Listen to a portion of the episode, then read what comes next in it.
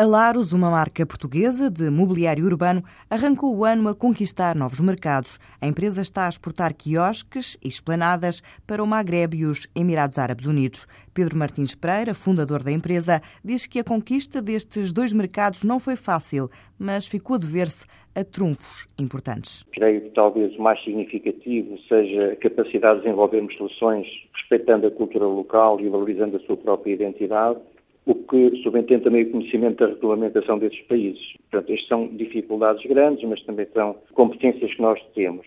Estas negociações são muito prolongadas, podem demorar anos, por vezes, são muito discutidas, são países onde normalmente não existe programação, tudo resulta de um contacto pessoal e de repente as coisas acontecem, mas antes, se calhar, estiveram muito tempo sem acontecer. Com a intervenção no espaço público do Magreb e dos Emirados Árabes, a Laro espera faturar cerca de um milhão de euros, já presente em Espanha, Reino Unido, Bélgica, Alemanha, Angola, França, Roménia e Marrocos. O mercado internacional tem atualmente um peso de 43% no volume de faturação. O objetivo é continuar a aumentar as exportações nosso grande trunfo foi sempre uma grande capacidade de projeto e que nos permitiu irmos sempre crescendo. A empresa começou quase do zero e tem vindo sempre a crescer. Tivemos sempre a grande dificuldade de estarmos a trabalhar num mercado com prazos de pagamento muito alargados.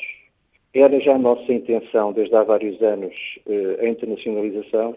Portanto, foi um processo que foi talvez acelerado pelas dificuldades internas, mas já estava previsto. A Laros, que tem mobiliário urbano desenhado pelos mais prestigiados arquitetos portugueses, como Cisa Vieira ou Souto Moura, está agora a apostar no norte de África e no Médio Oriente. Mas Pedro Martins Pereira sublinha a necessidade do país saber vender melhor a marca Portugal. Infelizmente, a marca Portugal não é normalmente um fator atrativo lá fora, pelo contrário. Infelizmente, aquilo que acontece é o investimento em páginas de jornais com custos elevadíssimos e que, ao fim de uma semana, deixam de ter qualquer significado, não ficou nada. E eu acho que o que falta é fazer uma aposta muito séria no desenvolvimento da nossa imagem, com base naquilo que se faz muito bem em Portugal, naquilo que, portugueses são diferentes dos outros e em que conseguem suplantar os outros. Para o fundador da Laros, a capacidade dos portugueses de estabelecerem facilmente relações é um trunfo que Portugal deve usar para se promover no mundo. A REN concluiu o reforço da rede de transportes de energia em Trás-os-Montes, um investimento de 12 milhões de euros. Num comunicado, Albino Marques, o diretor de investimento da empresa, afirma que esta intervenção que liga as subestações de Valpassos e Vila Pouca de Aguiar vai melhorar a qualidade de serviço na região.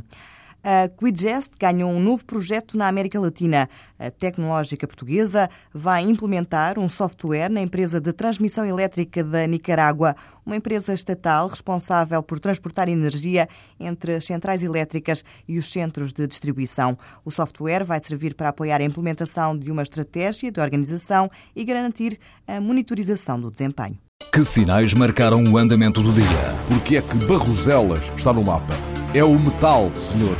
É o metal. Que decidiram os ministros que não mandam? O país é que tem constitucional? Sim, o governo, toda a gente tem constitucional. Vem aí um aumento de impostos? Com certeza, acho que vem. É a única coisa que é constitucional. É, sim, certo. Aumentar impostos é inequivocamente constitucional. Mas também é a única coisa que o governo sabe fazer. Hum? Que novas experiências saíram do tubo de ensaio? Desta vez foram 13-0.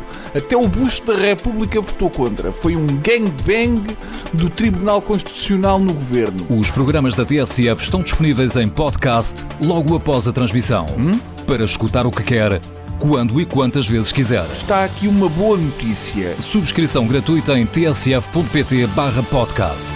Tudo o que se passa, passa na TSF.